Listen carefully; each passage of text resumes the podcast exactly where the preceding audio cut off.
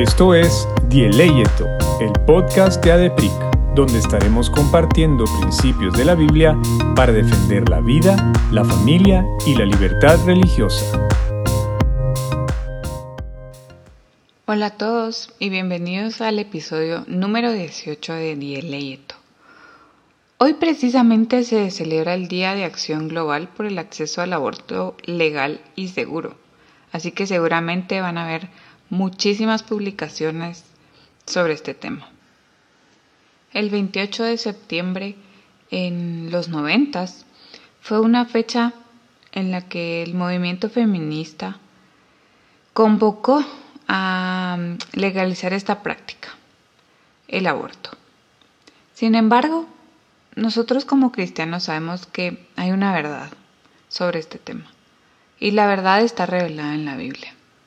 Y la verdad no solo es un concepto, sino es una persona, Cristo.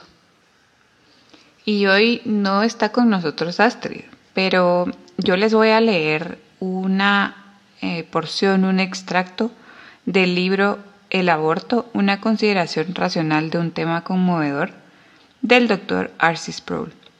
Él fue un teólogo presbiteriano y ministro presidente de Ligonier Academy of Biblical and Theological Studies y fundador y director de Ligonier Ministries. Esperamos esto sea una respuesta clara y contundente a este dilema ético, moral, bíblico, social, individual al cual nos enfrentamos cada uno de nosotros.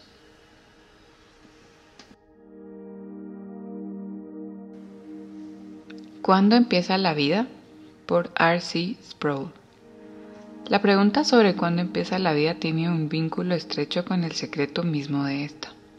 Conceptos como ser humano, ser viviente y persona han sido el tema de mucho debate y análisis. Platón buscó desesperadamente una descripción que le permitiera diferenciar al ser humano de todas las demás especies de animales. Finalmente escogió la siguiente definición provisional, bípedo sin plumas, la cual solo funcionó hasta que uno de sus estudiantes dibujó un pollo desplumado en la pared de la academia con una nota que decía, El hombre según Platón. Cuando acudimos a la Biblia, descubrimos que ésta no ofrece ninguna declaración explícita sobre si la vida empieza en cierto punto o si existe o no vida humana antes de nacer. Sin embargo, las escrituras dan por sentado que existe una continuidad en la vida desde el tiempo antes de nacer hasta el tiempo después de nacer. Utiliza el mismo lenguaje y los mismos pronombres personales de forma indiscriminada para referirse a ambas etapas. Además, el involucramiento de Dios en la vida de una persona se extiende hasta la concepción y hasta antes de la concepción. Este pasaje respalda mi argumento. Porque tú formaste mis entrañas, tú me hiciste en el vientre de mi madre. Te alabaré porque formidables, maravillosas son tus obras. Estoy maravillado, maravillado y mi alma lo sabe muy bien. No fue encubierto de ti mi cuerpo, bien que en oculto fui formado y entretejido en lo más profundo de la tierra. Mi embrión vieron tus ojos y en tu libro estaban escritas todas aquellas cosas que fueron luego formadas, sin faltar una de ellas. Salmo 139, 13 al 16. El salmista le atribuye honra a Dios por haberlo formado en el vientre. También utiliza el término mi para referirse a sí mismo antes de nacer. La palabra hebrea que se traduce como embrión es significativa y esta es la única vez que se usa en la Biblia. Otro pasaje que se aplica al tema de involucramiento de Dios en la vida dentro del vientre se encuentra en Isaías. Oídme, costas, y escuchad, pueblos lejanos. Jehová me llamó desde el vientre, y desde las entrañas de mi madre tuvo mi nombre en memoria, y puso mi boca como espada aguda, me cubrió con la sombra de su mano, y me puso por saeta bruñida. Me guardó en su aljaba, y me dijo, Mi siervo eres, oh Israel, porque en ti me gloriaré. Pero yo dije por demás, he trabajado en vano y sin provecho he consumido mis fuerzas. Pero mi causa está delante de Jehová, y mi recompensa con mi Dios. Ahora pues, dice Jehová, el que me formó desde el vientre para su siervo, para hacer volver a él a Jacob y para congregarle a Israel, porque estimado seré en los ojos de Jehová, y el Dios mío será mi fuerza. Isaías 49, 1 al 5. Este pasaje demuestra no solo que el niño que no había nacido se consideraba como un ser distinto a la madre y que se trataba como quien tiene una identidad personal única, sino que también muestra que su formación en el vientre es considerada como la actividad de Dios. Un pasaje similar se refiere al profeta Jeremías. Vino pues palabra de Jehová a mí, diciendo, antes de que te formase en el vientre te conocí, y antes que nacieses te santifiqué, te di por profeta a las naciones. Jeremías 1, 4 al 5. Se le dice a Jeremías que Dios lo conocía antes de su nacimiento. Dios tenía un conocimiento personal de Jeremías antes de que hubiera nacido. Esto indica que Dios trató a Jeremías de forma personal y como un ser personal antes de su nacimiento. También es significativo que Dios apartó o santificó a Jeremías antes de su nacimiento. Es evidente que Dios extiende el principio de la inviolabilidad de la vida a los que aún están en el vientre. Aún aquellos que no están convencidos de que la vida comienza antes de nacer, admiten que existe una continuidad entre el niño que se concibe y el niño que nace. Cada niño tiene un pasado antes de nacer. El problema es el siguiente. ¿Es un pasado personal o impersonal? ¿Empezó a ser persona solo después de su nacimiento? Queda claro que las escrituras consideran que los niños empiezan a ser personas antes de nacer, como declara David. He aquí en maldad he sido formado, y en pecado me concibió mi madre. Salmo 51, 5. El profesor John Frame, en su libro Medical Ethics o Ética Médica, hace la siguiente observación sobre el Salmo 51, versículo 5. La continuidad de la persona se extiende hasta el momento de la concepción. El Salmo 51.5 traza esta continuidad hasta el momento de la concepción y lo hace de forma clara y contundente. En este pasaje, David está meditando sobre el pecado en su corazón que recientemente se había manifestado por medio del adulterio y el homicidio.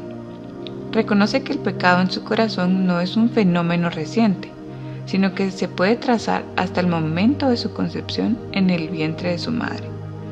La continuidad personal que existía entre la vida de David como un feto y su vida de adulto se puede trazar al momento de su concepción y se extiende aún a esta relación ética con Dios. En el Salmo 51, David narra su historial personal y moral desde el momento de su concepción. Un ser impersonal, una masa amorfa de protoplasma, no puede ser un agente moral. Si es posible trazar el historial moral de David hasta su concepción, entonces su historial personal también se puede trazar hasta ese mismo momento. No es solamente la sustancia biológica de David, lo que se extiende hasta su concepción, sino también su ser moral. El Nuevo Testamento nos proporciona un pasaje fascinante que tiene que ver con la pregunta sobre la vida antes del nacimiento. María entró en casa de Zacarías y saludó a Elizabeth. Y aconteció que cuando oyó Elizabeth la salutación de María, la criatura saltó en su vientre. Y Elizabeth fue llena del Espíritu Santo, y exclamó a gran voz, y dijo, Bendita tú entre las mujeres, y bendito el fruto de tu vientre. ¿Por qué se me concede esto a mí? Que la madre de mi Señor venga a mí. Porque tan pronto como llegó la voz de tu salutación a mis oídos, la criatura saltó de alegría en mi vientre. Lucas 1, 40 al 44. Este pasaje describe el encuentro entre María, la madre de Jesucristo, y su prima Elizabeth, quien estaba encinta de Juan el Bautista. Cuando se encontraron, Juan, que todavía estaba en el vientre de su madre, saltó de gozo. Este comportamiento era consecuente con el rol profético para el cual Juan había sido designado. Dios lo había nombrado para anunciar al Mesías. En esta ocasión, Juan cumplió con su deber profético cuando todavía no habían nacido ni él ni Jesús. Estos versículos muestran que antes de haber nacido, Juan mostró cognición y emoción. Saltó porque se encontraba en un estado de gozo. Ese gozo fue causado porque reconoció la presencia del Mesías. Puede ser que algunos descarten la pertinencia de este pasaje porque el escritor escribe de forma poética como hipérbole, o el pasaje no habla sobre la vida desde la concepción y tan solo se refiere a la vida antes de nacer, o la ocasión representa un milagro especial y no es prueba de que todos los niños puedan tener tal habilidad prenatal. Como respuesta a la primera objeción, es erróneo desechar el pasaje porque sea poético o hiperbólico. La estructura literaria de esta porción del Evangelio de Lucas corresponde a la narrativa histórica, no a la poesía. En esto no hay ambigüedad. Además, la hipérbole es una afirmación exagerada sobre la realidad. Si este acontecimiento se ha descrito con hipérbole, esto simplemente significa que Juan no saltó tanto, ni reconoció tanto como implica el texto. La segunda objeción, que el pasaje no habla sobre la concepción como el principio de la vida, es correcta. Sin embargo, el pasaje sí indica claramente que Juan poseía capacidades humanas de cognición y sentimiento, señales de la personalidad, antes de nacer. La tercera objeción, que este suceso representa un milagro especial, tiene más peso. Al menos que afirmemos que un feto normal tiene la habilidad de reconocer la presencia de otro feto que se encuentra en el vientre de otra mujer, Debemos admitir que este acontecimiento tiene algo de extraordinario o milagroso. Es posible que Dios permitiera que milagrosamente Juan, en el vientre, tuviera poderes extraordinarios de cognición que no suele tener un niño común antes de nacer. No obstante, si decimos que fue un milagro, aún nos queda una pregunta difícil por responder. ¿Fue el milagro una obra por la cual se amplificaron los poderes normales más allá de los límites ordinarios? ¿O fue la acción de crear estos poderes? Antes de nacer, ¿tenía Juan el Bautista las habilidades naturales de cognición y sentimiento, habilidades que fueron milagrosamente amplificadas? ¿O fueron sus poderes de cognición y sentimiento creados por Dios en ese momento? No hay forma de dar una respuesta absoluta a esta pregunta. Sin embargo, no debemos desechar el pasaje de Lucas, sin antes hacer dos observaciones. Hay muchos otros milagros bíblicos en los que vemos cómo Dios amplifica unos poderes y habilidades que ya existen. Por ejemplo, en 2 de Reyes 6, 15 al 17, vemos que Dios abrió los ojos del siervo del profeta Eliseo para que pudiera ver las huestes angélicas.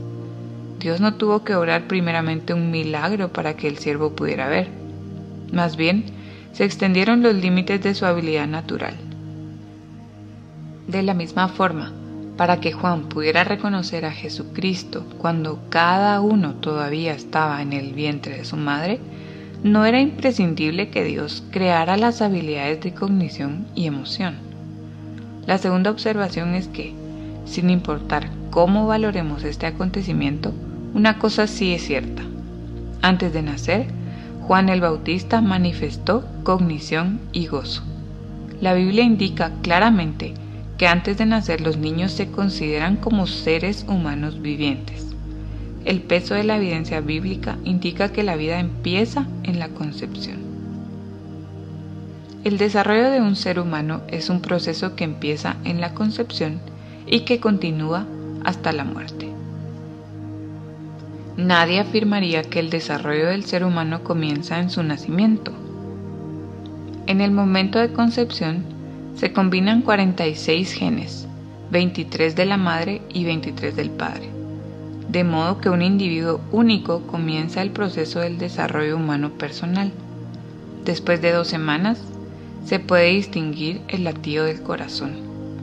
El corazón hace circular la sangre dentro del embrión y esta no es la misma sangre de la madre, sino aquella que el bebé produce antes de nacer.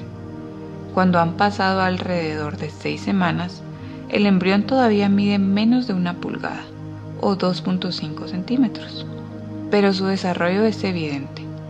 Se han formado dedos en las manos, Después de 43 días, se pueden detectar las ondas cerebrales del niño que aún está en el vientre. Tras seis semanas y media, el embrión se mueve. Sin embargo, su diminuto tamaño y el grosor de la pared abdominal de la madre no permiten que ella sienta este despertar o movimiento hasta varias semanas después. Al final de nueve semanas, el feto ha desarrollado sus propias huellas digitales.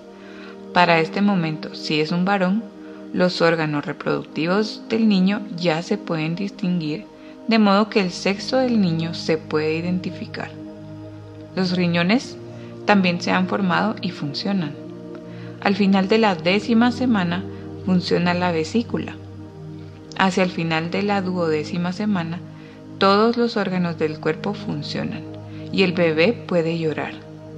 Todo esto se lleva a cabo en los tres primeros meses del embarazo. En los adultos comúnmente se habla del pulso cardíaco y de las ondas cerebrales como signos vitales. Cuando tanto las ondas cerebrales como los latidos del corazón cesan por cierto periodo de tiempo, se puede decir que un paciente está legalmente muerto. Los signos vitales son una evidencia de vida. Cuando tales signos están claramente presentes en un embrión en desarrollo, ¿por qué algunos son tan reacios al tema de la vida prenatal? El embrión o el feto aún no es un ser humano viviente que se puede valer por sí mismo. Pero esto no significa que él o ella no sea un ser humano viviente. Si la independencia es el criterio primordial para distinguir entre las personas vivientes y las personas no vivientes, entonces debemos admitir, como algunos hacen sin problemas, que ni aún el nacimiento produce una persona viviente. Al nacer, el bebé se desconecta físicamente de la madre y en ese sentido es independiente, pero el recién nacido todavía depende de la ayuda de los demás para su supervivencia. En la mayoría de los casos puede respirar por sí mismo, pero no tiene la capacidad de alimentarse. Tener algún conocimiento sobre la muerte será útil a medida que tratamos de entender lo que significa estar vivo. Ya que la muerte es el fin de la vida, nos proporciona pistas sobre los elementos que son esenciales para la vida misma. Podemos ver uno de los problemas de nuestras definiciones de la vida y de la muerte en el caso de los bebés que nacen muertos. ¿Son los niños mortinatos bebés muertos? ¿O bebés que nunca han estado vivos? Es común que los doctores se refieran a estos niños como bebés que han fallecido. El feto parece un ser humano viviente. Se comporta como un ser humano. El embrión tiene la estructura genética de un ser humano. Tiene los signos vitales de un ser humano que está vivo. También tiene sexualidad y movimiento. A menudo se chupa el pulgar, reacciona en respuesta a la música y mueve las piernas.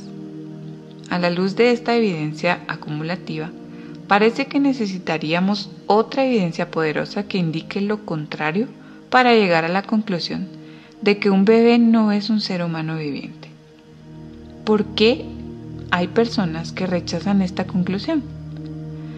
La respuesta es el prejuicio. De hecho, el prejuicio es una fuerza poderosa en el debate sobre el aborto. Si consideramos que el embrión o el feto es un ser humano que está vivo, entonces las implicaciones morales que conlleva la destrucción de una persona antes de nacer son enormes.